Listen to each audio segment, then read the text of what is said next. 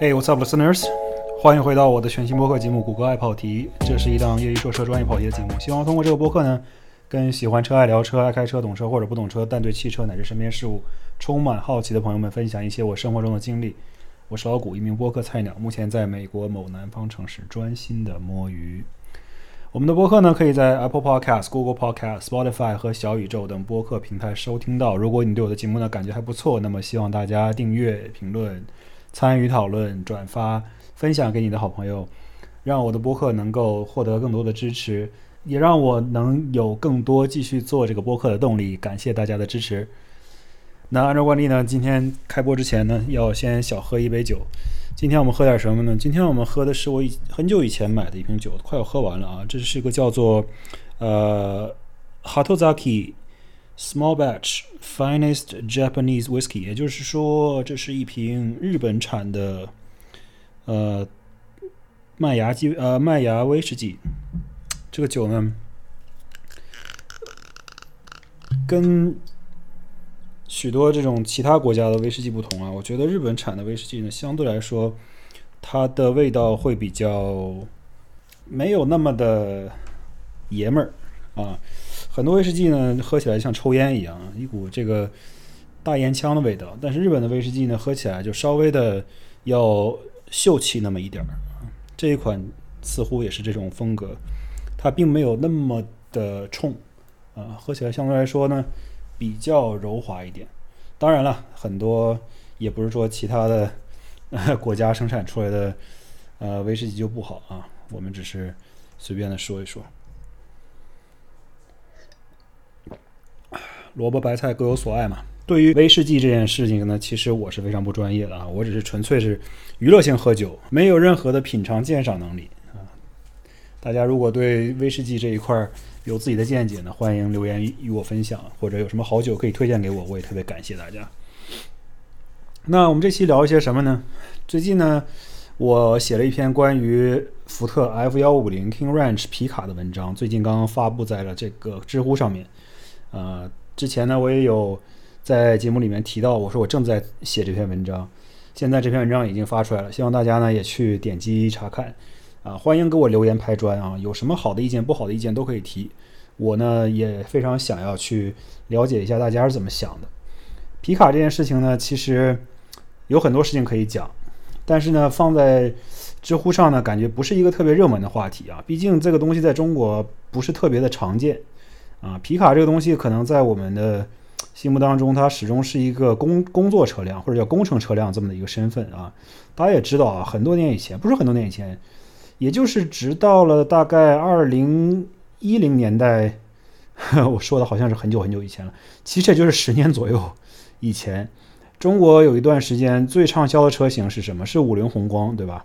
五菱宏光它畅销的原因也主要是因为这些机动车下乡嘛。这样的话，很多中国的生活在郊区啊或者是农村的朋友们呢，他们可以开上一辆相对来说比较经济划算的。车型这个车呢，又空间又特别大，特别方容易装东西，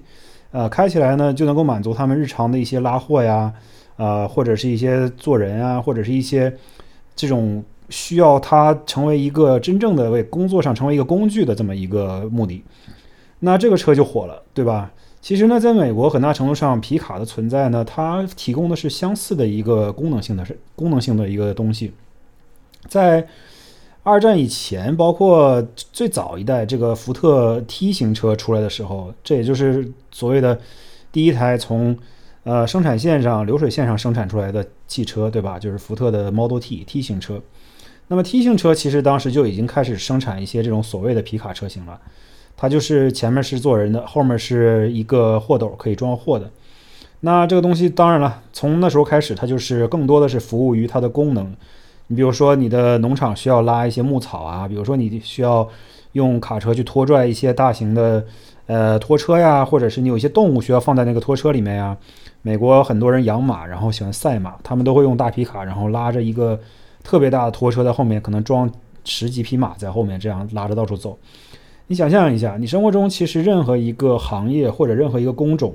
没有卡车都不行，这个在哪个国家都一样，对吧？美国也好，中国也好，任何世界上一个国家都是这样的，它都需要一些这种工程车辆，为你提供这种呃非常啊有力的一个工作上的支持，对吧？你拉货也好，拉人也好，还是拖的拖拽一些呃重型的一些机械也好，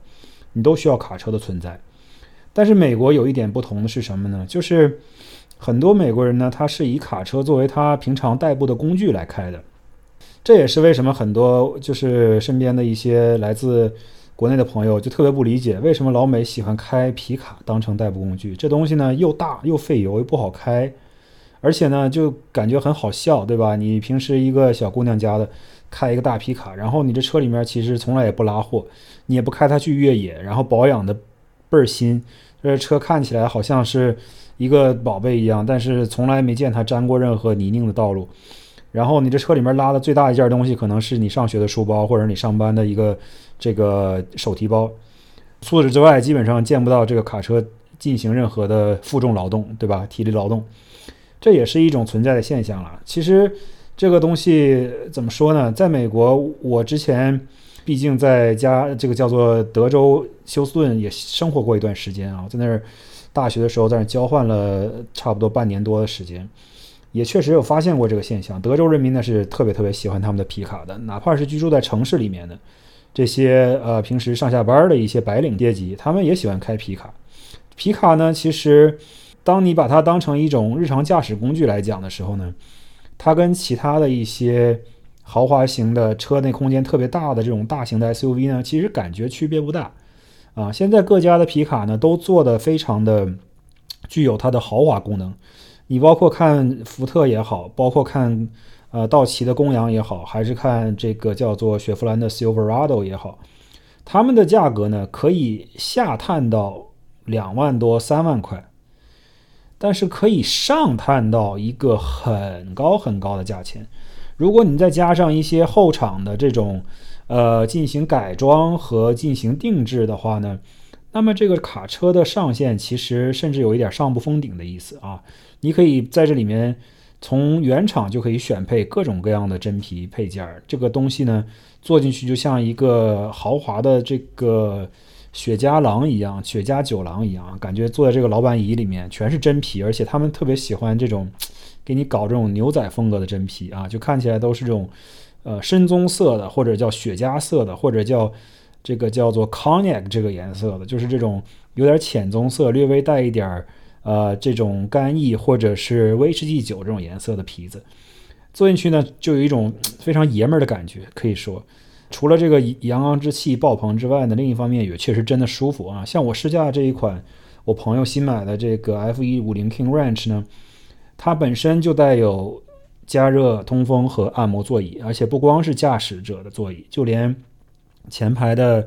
呃 passenger side 座椅也是有按摩功能的啊。这个按摩功能呢，怎么说呢？它是一个不错的功能，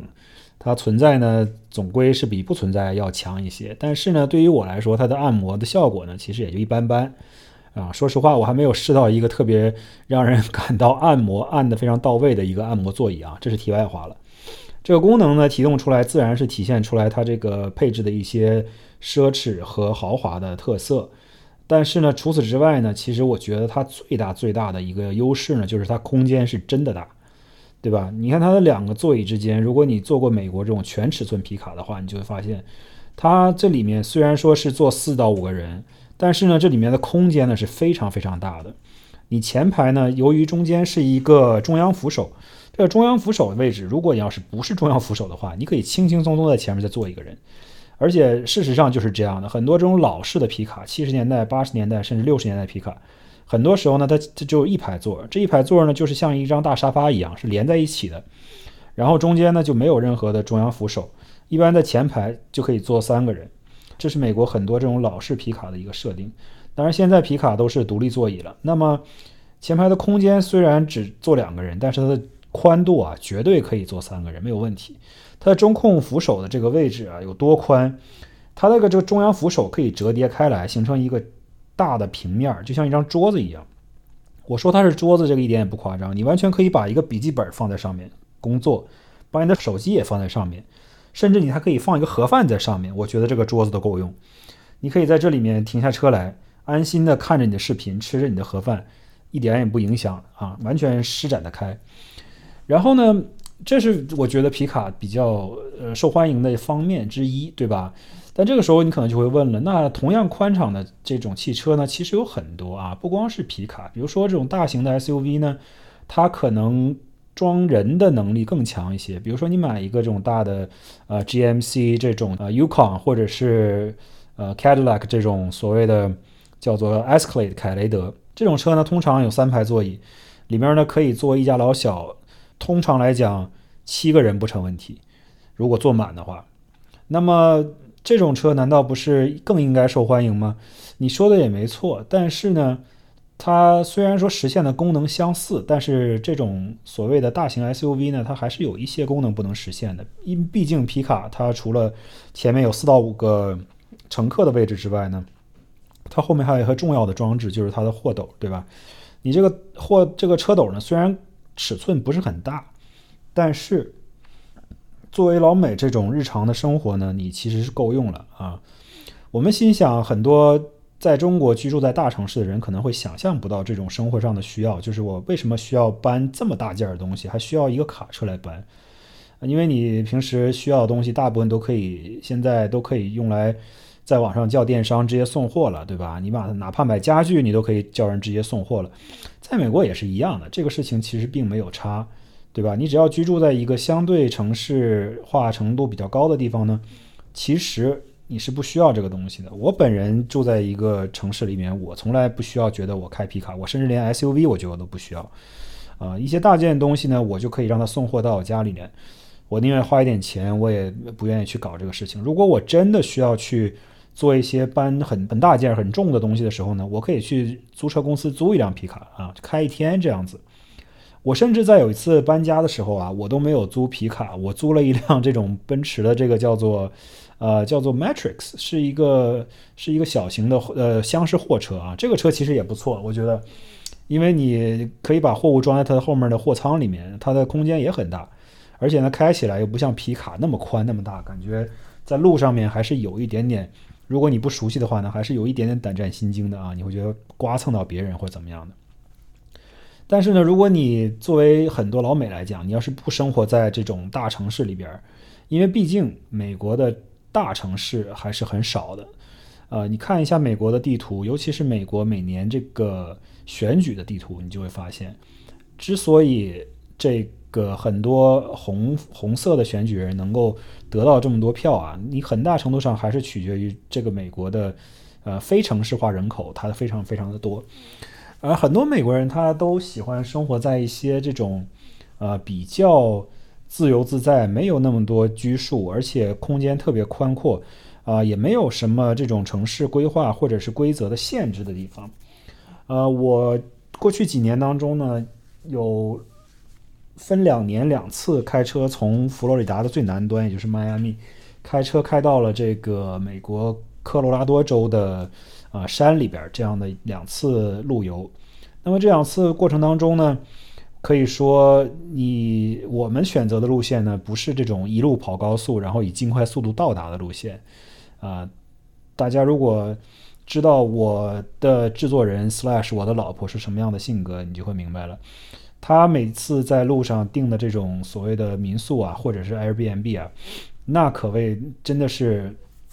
非常的远离尘嚣啊，对吧？我我每次我都会从高速公路上下来，还要再开个四十分钟才能到达我们当天晚上要要入宿的一个这种民宿的地方。所谓的是民宿，其实就是一些呃各种各样的奇神奇的奇奇怪怪的一些呃人家里边。很多时候我们会开到一些这个美国中部的一些小山村里面啊，也不能叫小山村嘛，其实就是大农村了。这些地方呢，通常你去到那儿之后，你发现。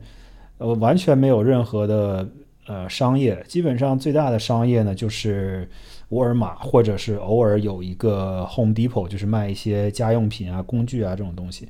剩下大部分的零售呢，最大的可能就是卖烟花爆竹的，因为他们喜欢娱没什么娱乐活动啊，过年过节的时候喜欢放一些炮仗什么的。除了这个之外呢，就可能有一个特别特别大的这个叫做成人用品仓储超市啊，卖给你一些什么 AV 啊、成人用品啊、情趣内衣啊。这种东西有一个集中的超市，在除此之外，你基本上看不到任何其他的这种连锁或者成型的业态。哦，唯一一个连锁的，在全美国到处都有的，就是 Dollar General 或者叫做 Dollar 这个 Dollar Store，就是你去到这些店里面，很多东西都是所谓的一元店啊，就是一块钱一个，或者有些地方它现在有些涨价了，两块钱、三块钱一个。这里面东西呢都是一个很简单的东西，比如说一块钱买一个什么钥匙扣啊，一块钱买一个什么狗水碗啊。我们家现在还有一个，我当时在路上一个 Dollar Store 上买了一个狗水碗，只花了一块钱，还挺好用，一直用到现在。但是呢，除了这这个之外，基本上就你能看到的大部分都是服务农机的一些，比如说制造拖拉机啊，或者是卖拖拉机的一些这种东西。当然了，有很多农场、农农业用地啊，甚至有一些工业用地什么的。然后到那时候，你就会发现啊，在那些地方。你在路上是基本见不到任何欧洲品牌和日本品牌的车子的。日本品牌车子有，但是很少；日韩品牌的车子有，但是非常少。你在这些乡间小路上见到最多最多的就是福特、雪佛兰，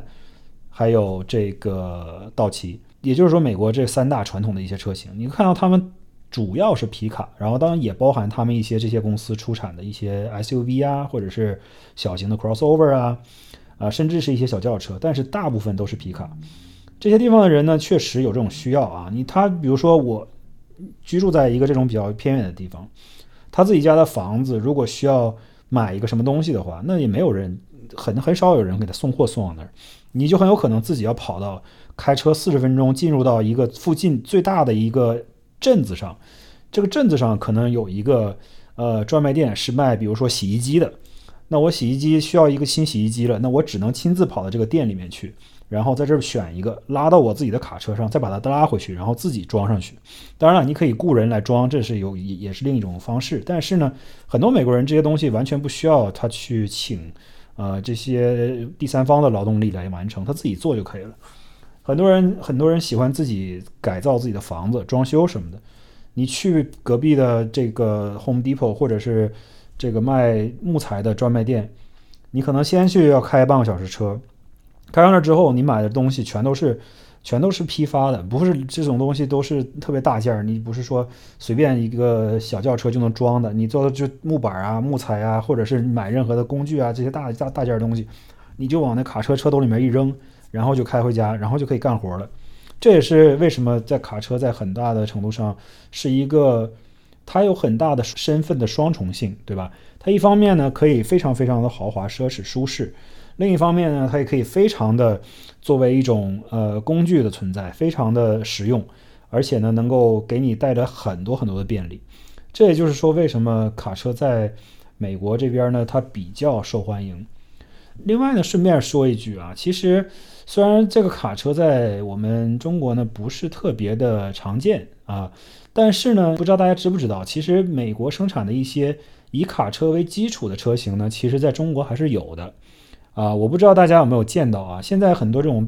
大酒店，他们进行呃宾客接送的一些这种 VIP 专车呀，好多都是用这个奔驰的 Sprinter 啊来改造的，就内内饰给弄得很豪华呀，弄得像一个商务车一样。有这种，还有一种呢，是我记得我当年啊，想当年我还在北京某五星级大酒店实习的时候，酒店呢会用一一款车叫做 GMC Savana 啊，商务之星。来接送一些这种，尤其是国际上来的宾客哈。这个车呢，其实就是一个以 GMC 这种全尺寸皮卡为基础的一个车型。它呢，就是在一个皮卡的基础上，后面没有放一个货斗，而是放一个很大的一个乘客舱。这样的呢，你这个乘客的位置呢，你可以把它呃里面装修成任何人你想要的样子。你可以装修成一个，比如说十五座的小巴。或者装修成一个七座的客车，或者装一个九座的客车，甚至你可以把它装修成一个五座的客车，这个四或者四座。所谓的四座就是除了驾驶员前面两个座之外呢，后面只有四个那个老板椅。然后这老板椅呢，有些还可以旋转，对吧？你可以四个人同时朝一个方向，也可以四个人面对面，这样大家也可以商讨一些会议啊、开会啊、聊一些商务上的事情。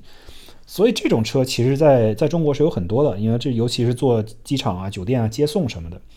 啊，我相信可能如果大家留意的话，也有见到过啊。至少我当年在酒店实习的时候，确实有见到过这种。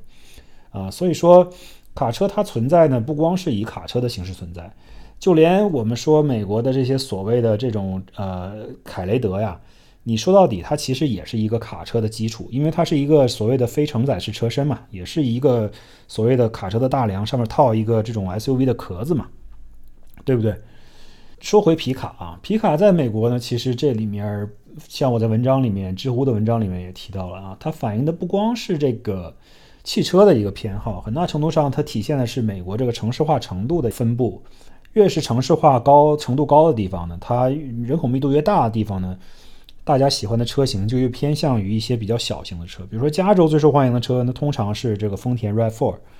啊，比如说纽约州，比如说纽北上这些新英格兰区这些比较城市化程度比较高的这种密度比较大的城市呢，它也是，它会比较偏向于这种，比如说 Honda CRV 啊，比如丰田 C 呃丰丰田 RAV4 啊，甚至有一些地方会比比较喜欢这个本田的思域啊这种车型，或者有一些斯巴鲁的这种森林人啊，或者是斯巴鲁的 Outback 这种车型，它都可以排到一定的榜上。但是你一旦去到了美国的大中部和南部，包括一些山区的地方，比如说 Denver 啊，比如说 Virginia 啊这种，它的主力车型就变成了皮卡，就就是完全是皮卡占据整个市场上最呃霸主的地位，这是一个毋庸置疑的事情，很难去撼动，应该这么说。丰田呢，你想在美国专门推出了一个这个胎源就 Tundra 这个皮卡的事情，这个皮卡呢就是在美国生产，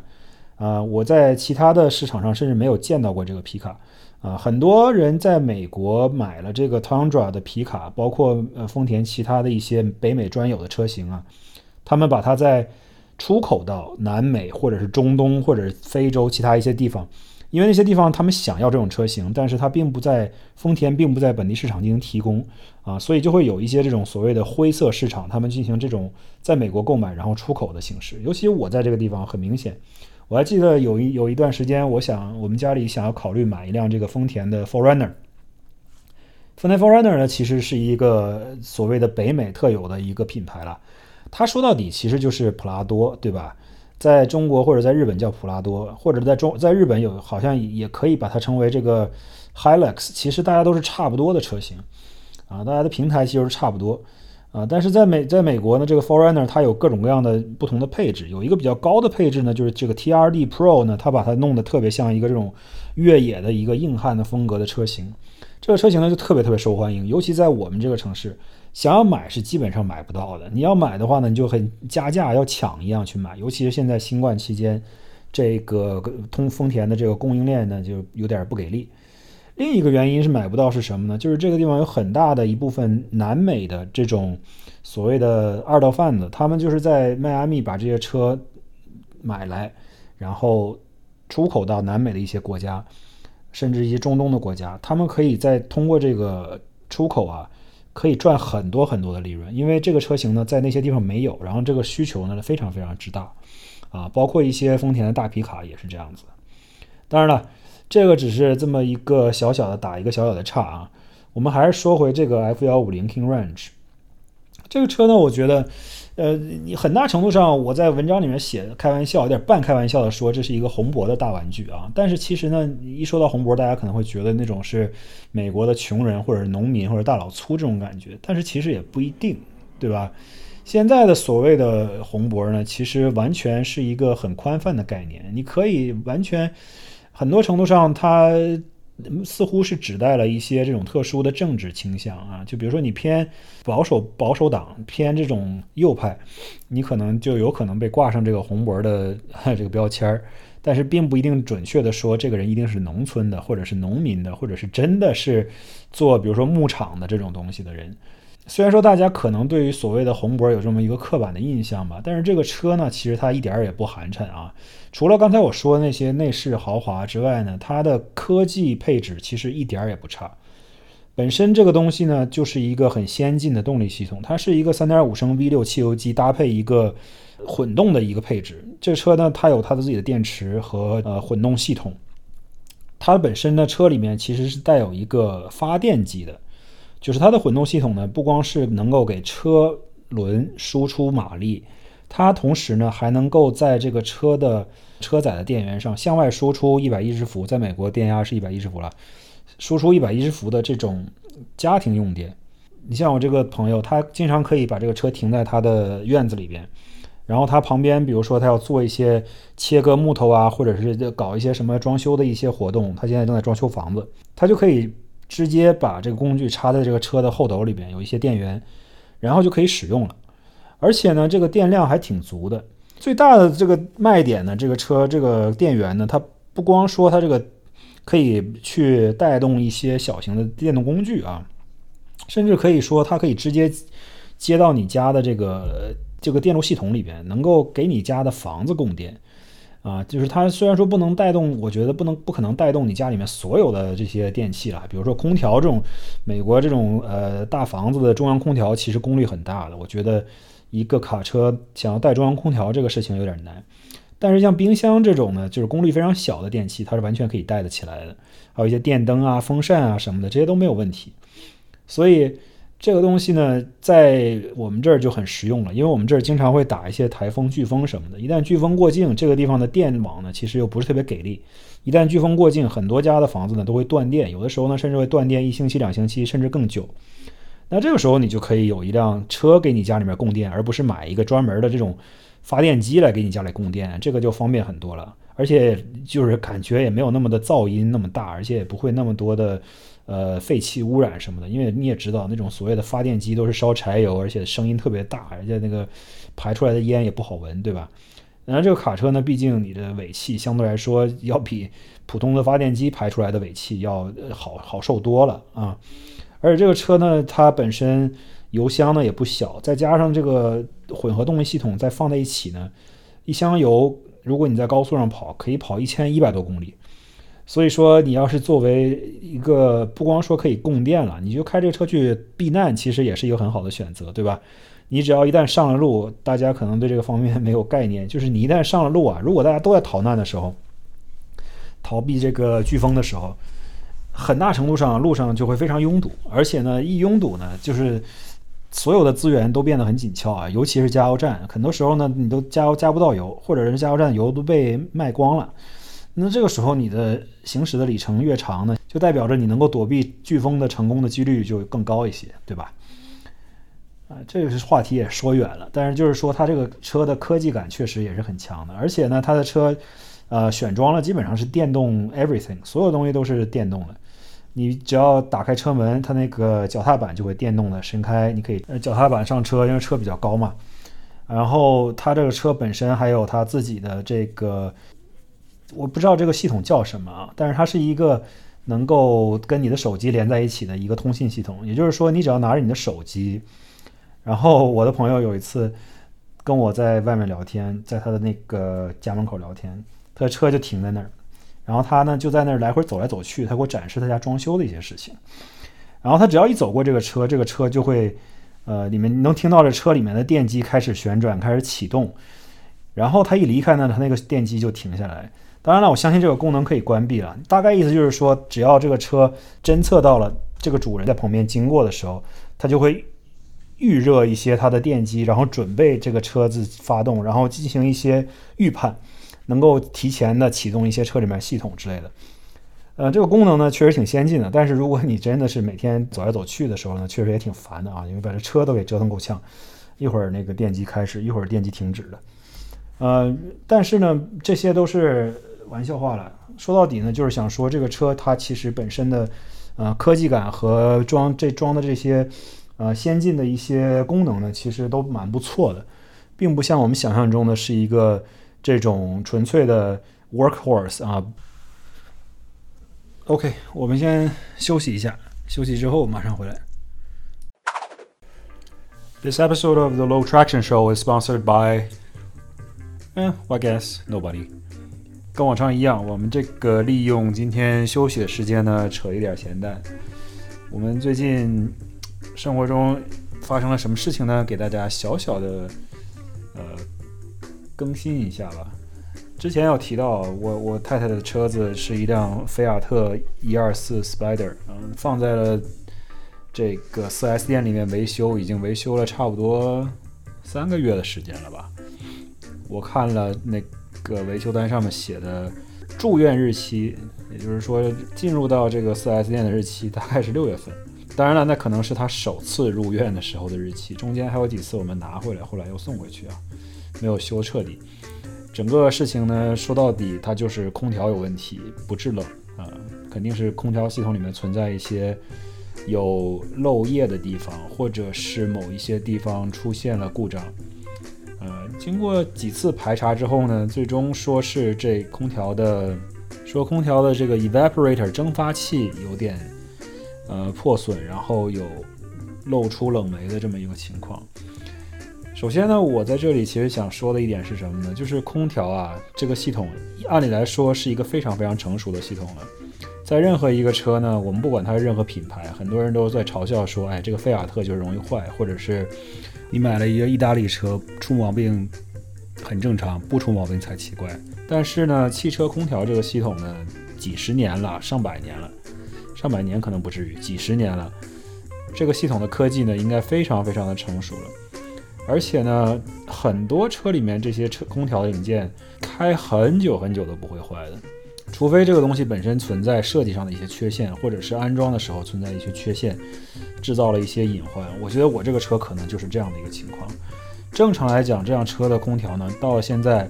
两万四千英里左右，开了大概呃五年的一个这么车况呢，呃，基本上跟新车其实差不多。空调这个系统呢，理论来讲，至少你开个几十万英里。甚至开个十几年、二十年，这个空调坏了，我觉得有情可原啊。但是刚开了五年的一辆车，空调就坏了，这个事情其实很难理解。呃，虽然这个车现在已经过了保养期了吧，过了保修期了，一般这种车的保修期是三年左右。呃，我们最终碰到这个官方的 4S 店呢，还算比较仁义啊。他们最终的结论是，你的这些零件呢，我都给你换了，嗯，然后跟。菲亚特厂商呢进行了一次非常严肃的一个对话，要求他们就等于说是尽让菲亚特把这个事情当成了是一个保修期内的故障来处理，因为这个事情确实确实太太离谱了。任何一个空调都不应该这么容易坏，而且怎么修也修不好，修了这么多次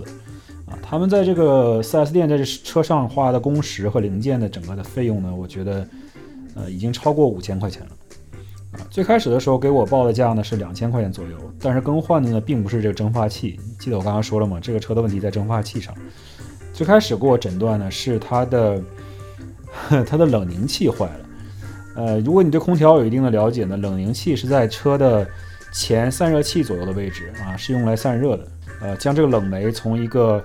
呃气态变成一个液态这么一个过程。而蒸发器呢，其实是在车的内饰板下面，也就是前面板下面这个位置的。所以换这个蒸发器呢，其实需要的工时可能更多，因为要把整个内饰全都拆下来。啊，加上我这个车呢本身空间也比较小，啊，只有两个座，只有两个门儿啊。它拆的时候呢，基本上就是把整个中控啊、整个中央扶手啊什么的全都拆下来，才能更换到这个零件。所以这里面的工时呢，应该是非常不少的。呃，最终呢，这个厂商是大概承担了大概百分之九十左右，啊，然后作为我这个车主呢，其实最终只花了五百美金啊，跟他一开始给我报的价钱呢，其实是便宜了很多的，而且他做的事情呢，其实也多了很多，呃，希望这一次把这个车修好了之后呢，下次不需要再犯这个问题，呃，空调这件事情呢，像我说的，它不是一个 rocket science，是一个很简单的一个技术啊。任何一个随便街边的修车厂都可以给你修空调，希望这次他他是真的修好了啊，不然的话这个车真的要卖掉了，头疼。不过话说回来了啊，今天我们这个打岔的时间稍微用的久一点，嗯，虽然说开了，最近也买了新车，包括自己的一些其他车子，到处在试一些其他车子什么的。开了这么多车呢，确实还是这个菲亚特一二四的这个方向盘手感最好啊。它的方向盘的大小和它的粗细，包括转向的力度和它这个 on center 的这个转向的手感，还是确实是菲亚特的这个手感比较好。应该说一切都非常的符合人的这种操作的一些预期。呃，你想要它。转的时候它就会转，你不想让它转的时候它就不会转。而且你手握这个方向盘，像我说的粗细大小，包括里面的包裹的一些软软硬程度，啊，比较适合这种比较运动的、比较激烈的驾驶。当然，我们平时驾驶也很难去很运动、很激烈的驾驶，但是至少这个手感是在的。呃，这辆车最大的一个问题呢，就是它不是手动挡，它是一个自动挡车。除此之外，我觉得还挺好的。嗯，不知道怎么处理。目前，如果大家有什么意见的话，也可以给我提。我也不知道这个时候把这车换成一个手动挡呢，还是继续留着它接着开呢？OK，那今天呢，我们课间休息的时间就先到这儿。现在回到我们节目本身的话题中去。如果大家有听我讲 crossover 那一期节目呢？你就会知道，其实我对于车子本身的重量非常大这件事情是有一点点的意见的，因为本身车子重量越大嘛，给周围环境所有的环境造成的负担都比较大。但是呢，我们在这里呢不能否认，在至少在美国这个环境下啊，呃，购买一些车重比较大的车子呢是有它独特的优势的。我我在这里想讨论的是。美国一些税务法律相关的事情，当然了，我以下的内容纯属我们大家进行一些呃茶余饭后讨论。我并不是一个税务方面的专家，也不是搞财会的，我只是在这方面呢多少有一些了解，就给大家分享一下我知道的东西。我说的东西呢也不一定全面，大家如果有兴趣的话，可以去进一步进行呃相关的一些研究和调查。这个事情是怎么规定的呢？美国的 IRS，也就是美国的税务局，它的规定是这样的：如果一辆汽车它是车重六千磅以上，六千磅，注意啊，不是说六千公斤，而且这辆车是完全是以公家的车作为使用的，而不是一辆私家车的话，以今年为例，二零二二年，这辆车呢可以享受一个一年百分之百。可以抵税的叫做 bonus depreciation，也就是说，这辆车的所有的它的价值可以在一年之内折旧，完全当做这个公司的一些正常的花销来报销掉。也就是说，如果你是一家企业，那么然后你这样企业购买了这辆卡车，它车重是六千磅以上的话，这辆车不管是两万、三万、四万、五万还是八万。啊，这个 bonus depreciation 就可以让你这一年之内把这整辆车的所有的价值啊完全的折旧啊，用来扣税。这对于很多家里面有企业的人呢，它其实是一个很好的帮助啊。这个法律是这么规定的，它必须是公车公用，不能当做私家车使用。但是呢，很多时候呢，我认为啊，这里面能够真正的。追踪到这辆车的使用用途呢，其实很难啊。很多时候其实是靠自己去进行记录整理，到时候最终你需要应对的一些问题呢，最最大的问题就是可能 IRS 来找你敲门，然后问你说你这车到底是公用还是私用。但这种事情我觉得发生起来也很难，几率也很小。所以你只要记录好你自己的一些使用的里程和用途呢，基本上这个规则都是可以应用到的。而且呢，在美国，这六千磅以上的车其实很多很多。注意，这里六千磅说的是叫做 GVWR，意思就是说 Gross Vehicle Weight Rating。那这个东西呢，并不是车本身的净重，这个东西呢是有它的定义的，是包括这辆车净重在内，以及这辆车在它的制造商允许的范围之内最高的满载情况下的重量。也就是说，对于卡车来说呢，你的车里面不仅要坐满四个五个乘客，你的车斗里面还要装满福特厂商允许的你能够承载的最大的重量。那么整个这个重量才是你的 GVWR。那你就可想而知了，一辆卡车达到六千磅以上，那是相当的容易了。因为这个皮卡本身它就有一千到两千磅左右的一个 payload，也就是说它的货斗里面能装这么重的货物。当然了，卡车本身拖拽的一些重量就不算在这其中了。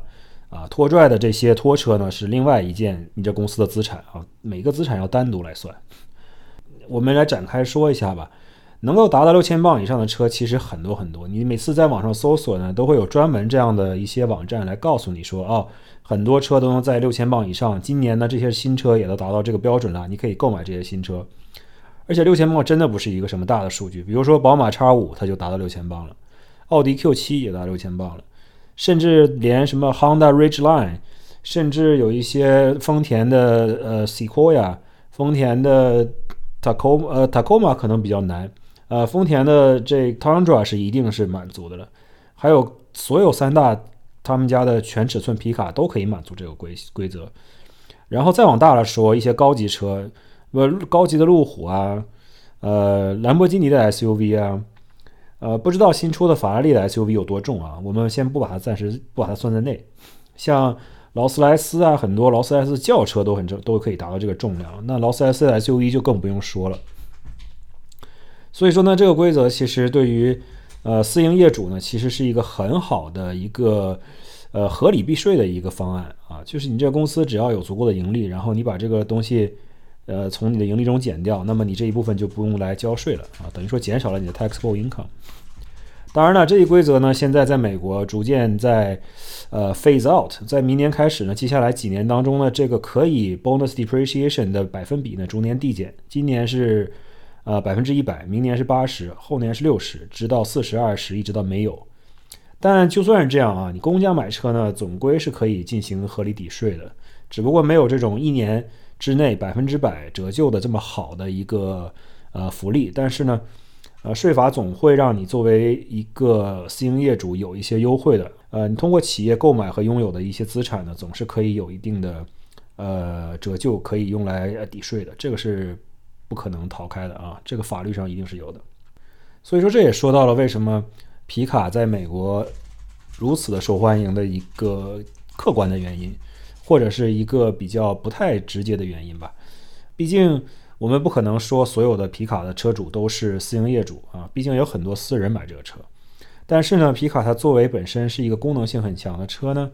那购买它作为公家使用的一些企业的用途呢，那相对来说相占比例肯定也是更大一些啊。所以说呢，皮卡在美国，你看它这么受欢迎。不光是有它的功能性的原因，还有一些这种所谓的税收和这种经济上的原因。呃，这样的话，你想这个事情想起来就比较说得通了啊。关于这个六千磅以上这个税收 bonus depreciation 这个话题呢，我在知乎里面好像并没有写到，但是想在这里面跟大家聊一聊。关于这个皮卡的事情呢，我觉得差不多就说这么多吧。呃，我其实主要是想分析一下皮卡这辆车为什么在美国人的生活当中如此的重要，以及如此的流行。其实呢，我个人并不是特别需要，也不是特别的看好皮卡这件事情啊。就算是买皮卡，我觉得我也不会买全尺寸皮卡，可能最多就是买一辆中型的皮卡就足够了啊。就像我刚才说到的，我本身居住在城市相对比较核心的位置，也不太需要这些事情，家里面。一些车子，包括我的呃这个列装车，其实后面空间已经足够搬运我平时需要搬运的东西了啊。再大件儿的话，就找人送货了啊，就不需要自己去亲力亲为了。但是呢，这里面其实更多的想讨论的是皮卡所代表的一种美国人的生活习惯和性格吧。美国呢，就是什么东西都是以最大为好。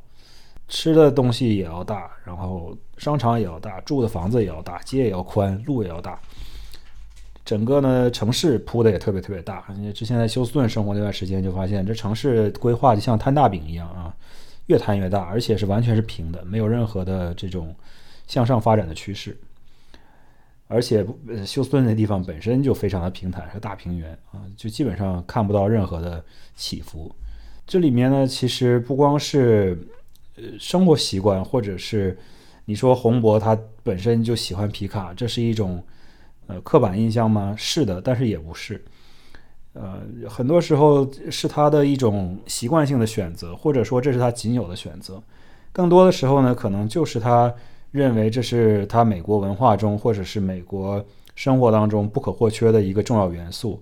就跟你让美国人不去看美式橄榄球一样啊，全世界其他地方。没有人再去有这种职业联盟来打美式橄榄球的，其他地方的橄榄球都不一样啊。当然了，这个话题又说远了。这这感觉最近在朋友圈里面只有两件事情非常的火爆啊，一个是玩飞盘，一个就是玩 flag football，哈，这也很神奇。不知道为什么美式橄榄球突然最近在中国特别火啊，也可能是我的朋友圈里面的人都比较呃洋气，who knows？不管怎么说吧。希望大家呢能够去客观的看待这个皮卡这件事情。很多时候呢，我们一提到美国的东西，或者是跟中国的一些东西对比呢，总会产生一些对立的或者敌对的情绪啊。最近美国和中国的关系呢，搞得也不咋愉快，啊，甚至有点有点紧张啊。我们在这里面也不谈任何政治话题，但是就想说，经常看网上一些人对于美国的一些评价，也会说说，哎，这些美国人。呃，要么就是在整天给自己的人民洗脑，要不然就是生活在水深火水深火热当中，要不然就是呃浪费铺张，要不然就是总之就是没有什么好的印象啊。我觉得这个不能以偏概全啊。相对来说呢，很多我自己也有这个方面的意识，我知道网上的一些网民他代表的东西，自然不是这个社会上最真实的一些反映的现象和心态。网民呢总是会有一些比较偏激，甚至有一些，呃，专门雇来的水军呢，专门去发表一些有有一定倾向性的言论，这些都是有可能的。呃，但是不管怎么说吧，至少我相信，在美国居住过或者是生活过，然后对美国多少有一点了解的人，不会把我们这些生活在美国的人一并归类为所谓的高级华人或者叫高华。我们显然也不能把自己归类为这一类人。而且呢，我们也只是就事论事，在这里讨论一些跟汽车相关的一些兴趣话题，更不是说美国的东西就都是好。但是，我们呢确实想要了解为什么皮卡这件事情，它在美国是一个这样有称霸地位的一个存在。我们在这里面想做的只是分析一个事情，通过这个车来看一看这个车背后能否体现出一些。文化上的一些特征，或者是生活上的一些特征，啊，整个这个播客的初衷呢，也是为了不光分享车子，也是分享一些身边的比较有趣的事情。希望今天这期节目呢，对大家有一定的帮助和能够让大家学到一点新的知识吧。啊，那么就先到这里，我们下周再见。